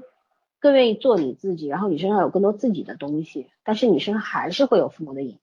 这个对，就是从小你接受到那些优点、缺点、优缺点都很明显，都是父母给你的。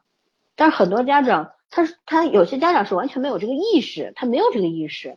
但有些家长他有这个意识，他就是不愿意承认。我我是看过很多，因为我们以前做过一些就是青少年的一些违违法犯罪的一个课题。然后中间就是，我觉得这些家长都是熊家长，我觉得孩子都是哭的实话，因为我们会去回溯到这个孩子很很小的时候出生开始，因为你要做一个课题，最起码是三四年以上的时间，就我们会会做一个长期的跟踪或者怎么样，你会看到这个孩子身上特别多的东西，特别多的闪光点和优点，但是他爸妈发现不了，他们就当孩子出现问题的时候，他们觉得这是个坏孩子。嗯，这个社会都没有把孩子推出去的时候，他们先把孩子推出去了。然后这个孩子，你说如果连家庭都不要他了，他会变，他会怎么想？他会变成什么样？所以我觉得，如果一个孩子出现很大的问题，家庭必须要承担最大的责任。对，这是必然的。嗯，对吧？当然，大多数人不会不会去犯罪啊、违法呀什么的。但是，但是你说人，我们要说到人这个好人还是坏人了？是不是杀人放火就是坏人呢？是不是就是一辈子这个偷鸡摸狗的，但是没有犯过法，没有没有杀过人，那就是好人了呢？也不是，嗯，其实这东西没有绝对的好坏，但是这些这些好和坏是谁灌输给孩子的呢？你什么时候告诉孩子这个事情是可以做，什么事情不可以做呢？对吧？就说到很小的事情，你比方说《爸爸去哪儿》里边刘畊宏那个嗯哼亲了那呃那个叫什么小泡芙一下，然后。然后杜江很自觉的说，跟跟尔恒说，你不可以，你要亲他之前你要问他，对对吧？这个很正确。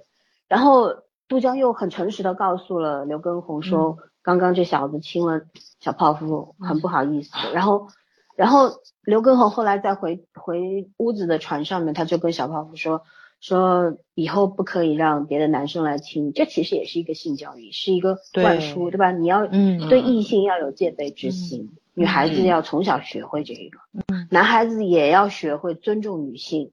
其实我觉得这些爸爸他的理念都很先进了。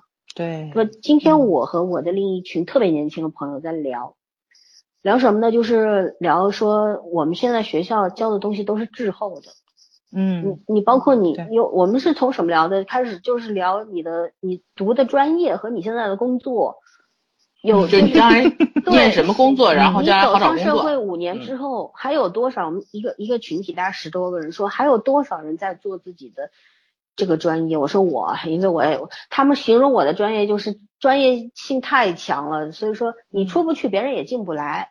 那我承认，那像他们的很多，比方说学学意大利语的，但是现在在银行工作，然后这个学城市规划的，然后在这个这个一般的这种金融公司工作，对吧？就是每一个人做的工作都不对口，嗯，然后大家就谈谈到了这个教育问题，大家就得出的结论就是学校的这个你教的专业都是滞后的，为什么？时代进步的太快了。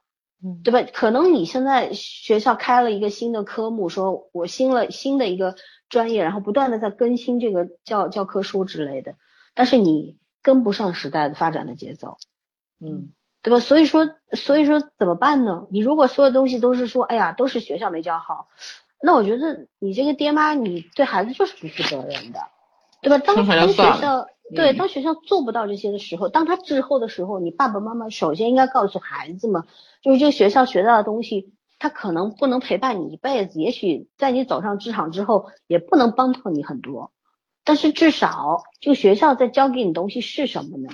嗯你要告诉他教育真正的目的是什么，，嗯，意义在哪里？我觉得这是父母应该要告诉孩子的，而不是你全部都寄托给老师。没错对吗没错，对，嗯，嗯但但但是我觉得就这就是我觉得差距太多差距了。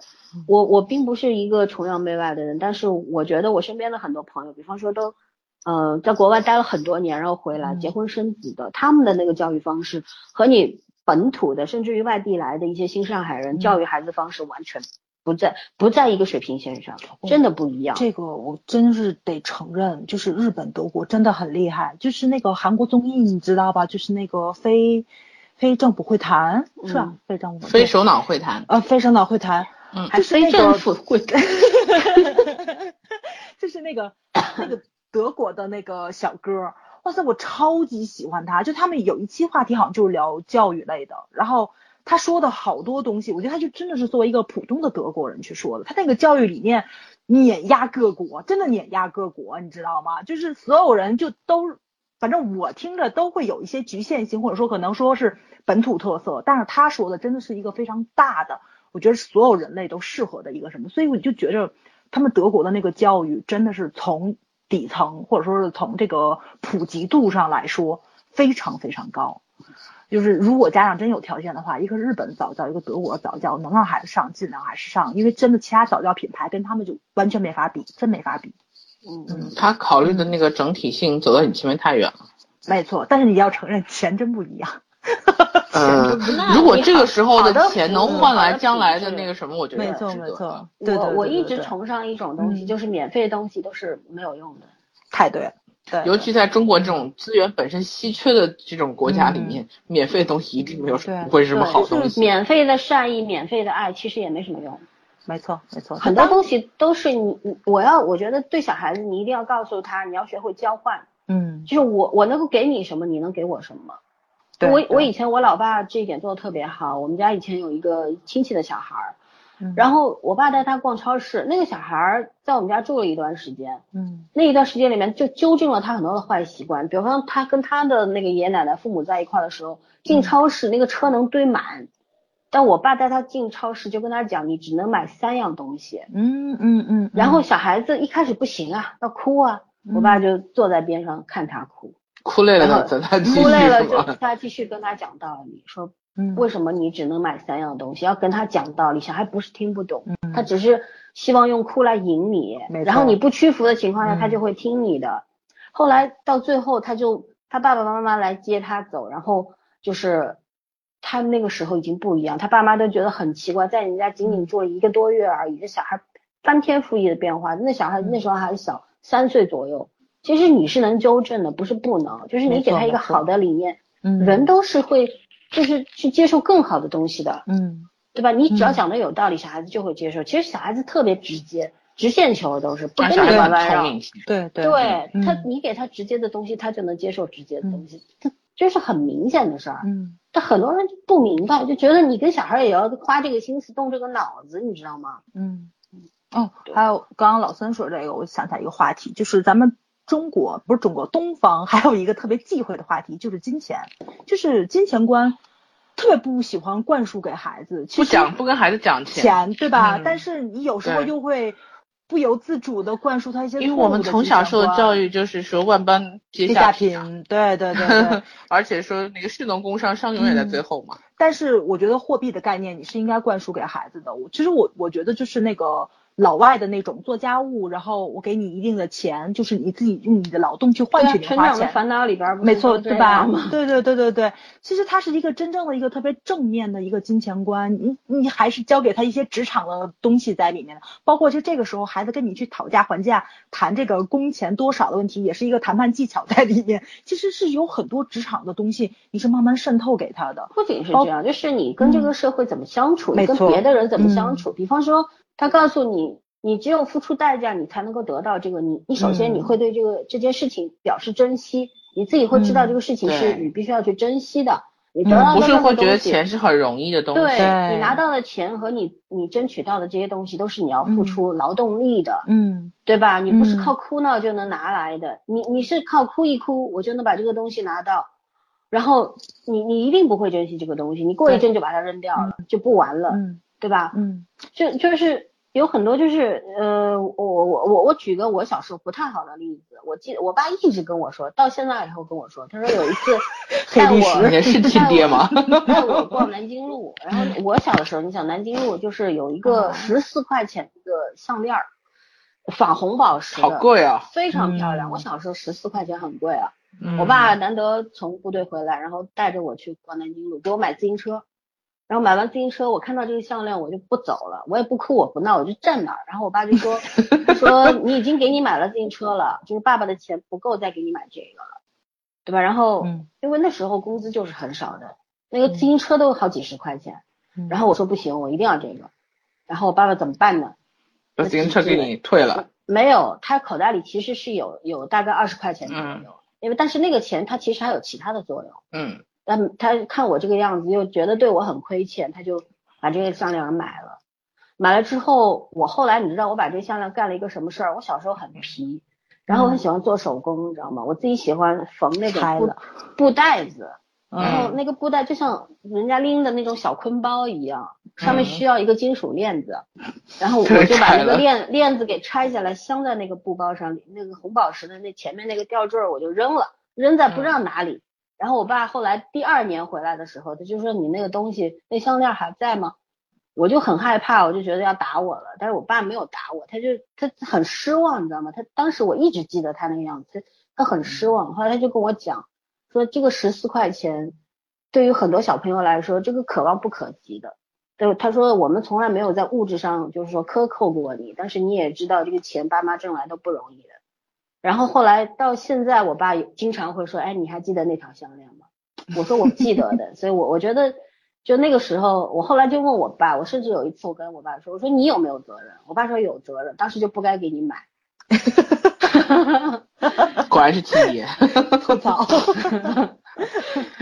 呃，其实是这样，我觉得我算是深有体会。如果那个项链，我是，比方说，我爸爸当时跟我说，因为我爸对我有愧疚，因为他一年就见我这么几天嘛，他觉得对孩子是做了没有没有尽到父亲的责任嘛，对吧？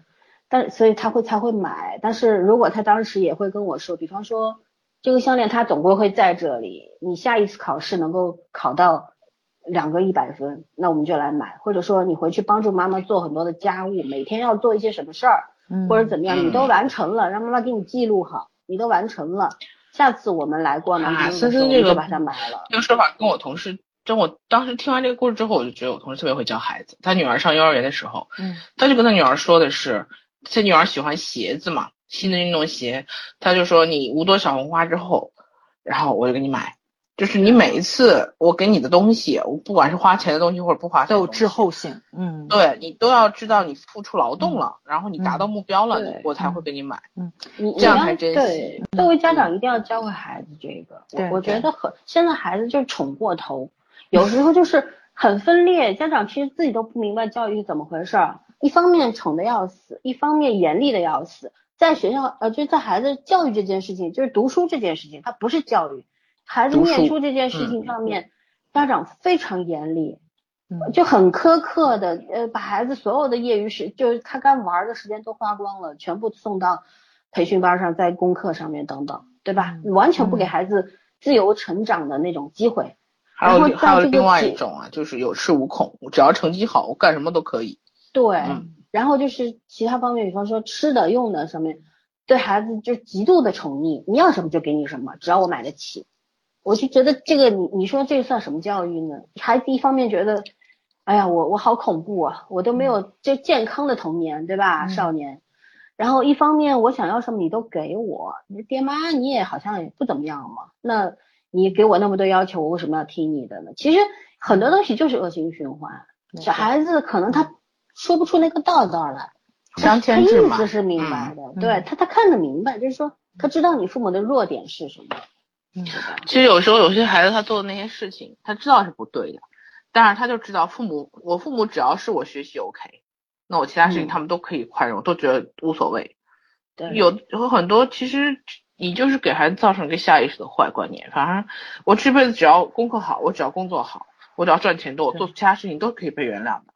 嗯，然后我还要说一个概念，就是这个是也是知乎上有一道问题，说遇到那些就是强制你要让座的，在火车上、汽车上强制你要让座的，什么孕妇呀、大爷大妈呀，嗯或者带孩子的父母啊，你该怎么办？就是很多人都会被强制过，比方说你你本身卧铺你是下铺的，对吧？然后嗯人家那个大孩子妈是上铺的，他非要给你换，不换不行，因为我的孩子小，你得照顾我孩子，这全社会都得让着你的孩子，凭什么呀？嗯对吧？但是我觉得作为家长的话，那些家长咱不去谈吧，因为他们本来就不懂。我觉得就是说，现在年轻的父母要要给你孩子要灌输一个什么样的道理，就是分分享这个东西也也不是无偿的，你免费分享给所有人，那些人也不会珍惜这个东西，而且会纵容别人的这个坏习惯。嗯而且被你分享过那些人也不会觉得你的分享是走心的，对他们会不觉得珍惜。嗯会觉得都是应该的，都是对欠我的。你既然给别人也分享了，那我这就不是独一份儿了。是，就是我觉得父母们要告诉孩子，可能说自私这两个字会觉得特别贬义，但是我觉得该自私的时候得自私。对，就是嗯我我守护我自己的权益是最起码的。你要告诉你的孩子，我你要守护你自己最基本的权益，对吧？你可以在这个基础上给别人一些好处，帮助别人一下，但是最起码你要第一你要保证自己的安全。嗯我们小时候，咱说这话可能不太大不敬，就是我们小时候赖宁，你们还记得吗？嗯就是那个红领巾，然后嗯自己去世了，因为救别人。嗯然后学校里边就大肆宣扬说这个小英雄什么什么的，但是你放在现在的眼光去看，一个自己都不会游泳的孩子，你跳下去救人，嗯你不觉得他很可怜吗？对，这样这么可怜的孩子，你你还要去赞颂他，嗯对于父母来说，这到底是好事还是坏事呢？我觉得作为父母，你要告诉这个孩子说，就是你要对，嗯，你要帮助别人有很多种方法。你现在，比方说你不会游泳，这个其他小朋友掉河里怎么办？你就嗯算你会游泳，你也救不上来他，因为你们都是小朋友。那你该怎么办？呼唤大人呼救啊！嗯现在小孩都有手机，打幺幺零呀。嗯对吧说那会儿小孩没有。对，那时候是条件不行，但现在的孩子都有吧，对吧？在嗯周边你你除非你跑到荒郊野外，你城市当中总会有个把大人路过什么的。你们两个看插一句话，你们两个看《白夜追凶》二十二集了吗？没有，看的时候你就知道我一会儿要笑一个点了。我先不说，早森森森继续。对，然后还有就是说，要告诉孩子，比方说你的善意是是值钱的。嗯呃，我以前去做销售的时候，我的一个师傅跟我讲过一句话，特别有道理。因为有很多客人，比方说你让了他一千块，他会跟跟你说，我让我三千块吧，让我三千块我就买了，对吧？或者说你跟他讲，嗯，我我没办法让给你三千块，但是我可以提供你这个这个这个服务。嗯，客人会说，服务不都是免费的吗？然后我这个师傅就跟我说了一句话，说你要告诉客人，这个世界上任何免费的服务它都是不值钱的，对，高级的服务都是要付费的，对吧？你花钱买来的服务你会放心。嗯，所以所以说我觉得善意也是一样，高级的善意它一定不是免费的，嗯你不能无无止境的去帮助别人，对吧？你又不是菩萨，嗯菩萨还要收收这个凡是这个菩萨要凡人的收香火这个香火呢，对 对，这那那天吧，好像是我跟圈儿还是跟老三，咱们不聊一个吗？说那个就是许愿的问题，就是有一个人不是许愿吗？说想变成世界上最美丽的女人。然后那个神仙，我说给你看那漫画，我讲那漫画那个神仙就是一个长得特别像蛤蟆的一个蛤蟆，嗯就这么说吧，长得特别像蛤蟆那个神仙。然后那神仙就把这个世界上啊，对我还最吐槽你说漂亮的女人连神仙你都敢说像蛤蟆，对然后我那个女人变成了蛤蟆，然后这个女的照镜子的时候把自己吓死了，然后那个神仙就在那儿说了，我觉得世界上最美丽的女人就是我的母亲，这完全没有错误，嗯就是你的逻辑跟别人的逻辑是不在一起的，世界上任何事情就任何合同都它都是有陷阱的，它都是有这个漏洞可以去走的，所以说。老三那话特别对，就是免费的午餐，你要想一想这个东西合不合你口味，不是什么东西你都要吃你要想的是不不仅是嗯能不能吃，还想敢不敢敢吃。对对对对，咽下去有没有生命危险？嗯，那你要你可能你得到了这个，你要付出非常大的代价，也说不定，对对对？吧？嗯嗯，然后我最后再抽回去说一句看起来没有什么关系的话啊，嗯就刚刚说那个生活启示录，我下午已经吐过槽了。其实它有两集，就是它是两集，已经出了两集，第二集和第一集是完全不一样的。然后刚才第二集就是一个城市里的那个明星跑去深山里生跟那个相对论啊，对，深山里的人生活。刚才森森说现代人很有意思，就是一方面又不想，呃，不想负责任，是大概就这个意思吧。然后一方面就是又对人家很多要求，又不想负责任。我觉得那个《生活相对论》第二季让我很很不能理解的点，不是在于他这个生活方式，而是在于他选择的那个素人是，呃，两个做直播的男年轻小孩儿。嗯真的，我觉得如果是他们做直播，就是我仅仅是我从这个节目里看到他们的状态，我是不会看他们的直播的任何节目的，不管是各方面来讲都没有让我去看节目的理由。他们俩就是直播在呃深山老林里面，就是比较纯天然的那种野外，然后怎么去生活，还不是说探险类的节目，就是说日常一些生活类的那个生活常识上的东西，做饭呐、什么找食材啊，对啊，我我就当时特别不理解这种，他们说粉丝过百万，然后我就不理解，我说这种节目，你如果比如说你让我去深山老林里待一阵儿，去这样体验生活，我是愿意的，嗯。可能会不太习惯，但是觉得挺有趣。但是你让我在电视上看，我为什么要看他们呢？然后 后来，呃，我就找点年轻一点的小朋友去聊这个问题，然后人家说人家还有什么看，呃，看一只兔子睡觉的。然后就是就是反正是看各种各样的让人我不能理解的事情，要看半个小时一个小时，你知道吗？嗯我说真有这功夫，我自己去睡个觉不行，看什么兔子睡觉呢？嗯后来我就在想，我说现在人的生活方式真的挺奇怪的，就是真的是一方面老想跟人保持距离，就是害怕跟人距离太近，然后另外一方面呢又特别怕寂寞，人本能的怕寂寞，然后以这种只看直播的方式去排遣寂寞。我觉得现在人也真的是，有时候是找优越感，看看这俩 傻小子，你看看得用这种方式去生存。所以我就我就而我是觉得不需要对啊，所以我就觉得我是给他们赏钱的我。现在真的是不太理解现在现在年轻人这种这种精神交流方式，是我觉得也是跟这个整个社会的沟通教育的问题是有关系的。我觉得就是这个是中国教育的威力发挥出来了，这就是 终于教育真的又终于又推动了社会的下一次那个工业革命，是吗？就是怎么说呢？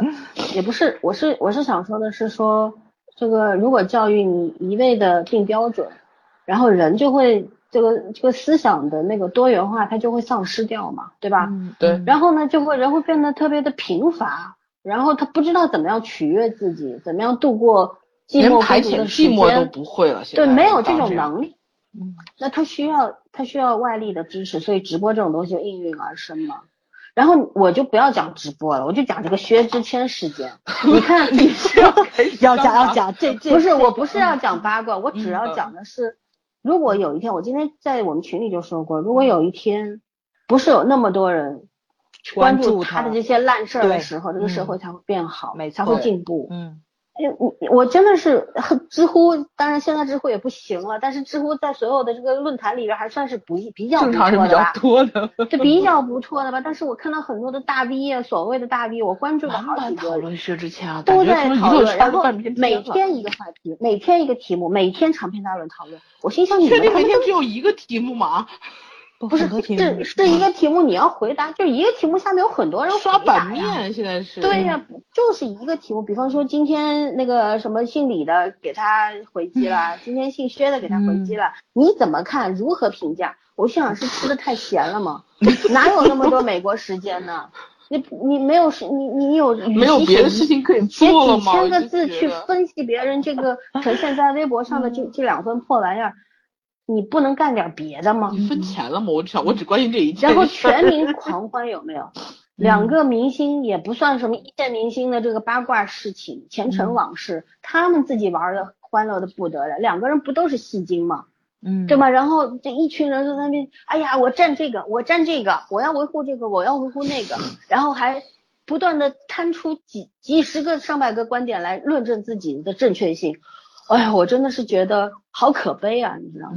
真的，因为特可悲。整个放眼版面没有其他新闻，这件事情才让人觉得很可悲，你知道吗？他们很多人占着我的时间线，话题可以聊。对，我的我的首页，我知乎一打开，好多人占着我的时间线，然后都是都是这个破事儿，划分朋友圈了，很烦。很多人我就直接取关掉了。我想这么无聊的人，我关注你干什么？对吧？就就是，其实想想，这都是教育的问题呀。嗯，人为什么这其实中中国人真的有这么无聊吗？我觉得不是啊。真的有那么多人吃饱了没事干吗？不是，中间有很多的人是在拿这个事情牟利，对吧？很多人是借这个事情，你写这些东西，然后博取关注啊，等等啊，对啊。你看，无数个公众号。我们有时候关注一些以前觉得文章写的还挺好的公众号，也在写这些事。哎呀，分分析的头头是道。哎，别人两个人的事儿，你们怎么知道的那么清楚呢？我都觉得很遗憾，都很全民侦探这是。我作为我来说，我是一个要用证据链来论证一件事情的人，所以说这种猜测啊什么乱七八糟，我我都觉得很好笑，觉得特别的没有没有智商的一件事情。嗯。然后看到这么多人津津乐道，我靠，早上。八点钟，人家微博上发了一封信，八点零五分就有人开题了，然后一天时间就有几千个回答，轮环播报。我就觉得为什么呀？我我理解不了这件事情，你知道吗？我们以前就今天在吐槽，就是说国剧很多拍的很无聊，这不比国剧无聊多了吗？我都觉得没脸面对国剧的江东父老，起码人家还有还还还有电视剧，对对对呀。真的是够够的，所以说其实我真的是觉得现在这个舆论导向，他们真的是把这东西作为一种挣钱工具，毫无考虑自己是社会媒体这件事情。嗯，哎，没有良心啊！但是我们还是要没有想想良心是啥？想想想为什么会发展到如此地步？其实真的要去想一想，是什么导致的？我觉得去找到这个根源，想想促成这个现状的这诸多原因，想明白了。可能你改变不了别人，最起码你自己对脑子比较清楚吧。我就想说，我们不是圣母，拯救不了全世界。我希希望听众们起码不要每天还沉浸在这件事儿。我不要当圣母，我宁可当死神，你知道吗？你不是当女神吗？当什么死神呢？算了吧，反正就觉得归根结底到最后就是这么一句话吧。你生一个孩子。你要对他负责，你要不就别生。然后你对他负责，不是给他吃、给他喝、给他什么好的学校，拼了命的挣钱给他花，投入到他的教育事业当中去。我觉得不是。为什么有很多家长宁可牺牲自己的时间，不工作了，陪着孩子，陪伴孩子，找对的方式去跟孩子相处？然后为什么有很多的家长，他会觉得孩子给他的帮助？远远大于自己给孩子的帮助，嗯，这是为什么呢？都都要去想一下。还有再说一句啊，我就插一句话，其实有很多家长会说，那我现在努力工作，努力赚钱，不都是为了孩子将来？其实我想说，你不懂以身作则这件事情。即便你是很忙碌的父母，我是有见过很忙碌的父母，真的，呃，钱不一定有你们赚的多，但是一定比你们辛苦，就可能连基本的照顾都照顾不了孩子，但是孩子长得就是养的并不坏，就是孩子知道父母是在认认真真的做事情、做人的。对，没错没错，就是这种，这就是观念的一个传递呀。嗯，什么叫传承，对吧？传承是什么呢？真的只是啊，把给他这种所谓好的生活吗？是所谓正确正确的教育方式吗？我觉得不是。呃，每个孩子都不一样，每个孩子都特殊的。其实不是，不仅是孩子，我们也是从孩子成长，就每个人都独一份儿。就是你，你作为爸爸妈妈，你应该是最了解你的孩子的人。所以你要为你的孩子去找到一个好的方式，对吧？你你是要求他将来大富大贵呢，还是要成名，这个有成就呢？当什么家这个家那个家呢？还是说只要这个孩子能够顺顺利利的，当然不可能顺顺利，就是说能够比较顺利的走完这一生，然后有一个健康的身体，你觉得哪个更重要？嗯，如果说你当年的梦想没有完成，所以要寄托在你的孩子上，你要把你的孩子逼死的话，你看看吧，最近的新闻，那孩子因为想玩手机，家长不给他玩，孩子就跳楼自杀的比比皆是。想一想为什么？我觉得其实我们现在有很多权利去选择你结婚还是不结婚，因为作为女性也好，男性也好，其实。这不仅仅是女性的一个优势，其实很多男性也是这样，他自己也活得好好的，干嘛娶个女人回来受罪？女人也一样，嗯，我自己活得好好的，我干嘛嫁个男人？我照顾你还照顾你，多伺候一个人还要照顾照顾一群人，不是一个人，一个人就够受了，一群人就不考虑了。对，嗯，所有所以说现在其实婚姻是可以选择的，但是如果你生了一个孩子，你就没得选了，你你只有一条路，就是你要找到一个对孩子。最最最合适你的你的孩子的方式去去培养他、教育他、陪伴他成长，这才是最重要的。那么你没有很多选择，你就只有这一种选择，没错吧？没错。嗯，那还有什么要说的吗？没有，目前没有啦。我们又从薛之谦扯回到父母了。其实想说的就是，现在这些大家这么多人把目光和时间精力放在这些八卦娱乐上面，是其实。这就是时代的大退步，非常大的退步。对，就是有不是有人说过吗？七十年代的美国为什么电影产业那么的发达？那是因为那个时候的美国很穷，然后老百姓跟我们现在中国人差不多。对，就你想想落后人家多少年 好吧，那那就到这儿吧。嗯，我们第一期节目本来是要录制一个小时的，现在快两小时了。那我们也聊得还蛮尽兴的，对，我们终于在后面聊的越来越观点出来了。嗯，希望我们这个节目的听众起码不要只把时间放在娱乐线上和看人直播上。嗯，希望大家都是好爸爸、好妈妈吧，对吧？嗯，希望大家做自己想做成的事情，一定要对得起自己和对得起自己孩子。嗯，没错，这个最重要了。好吧，那就这样吧，晚安。晚安，晚安。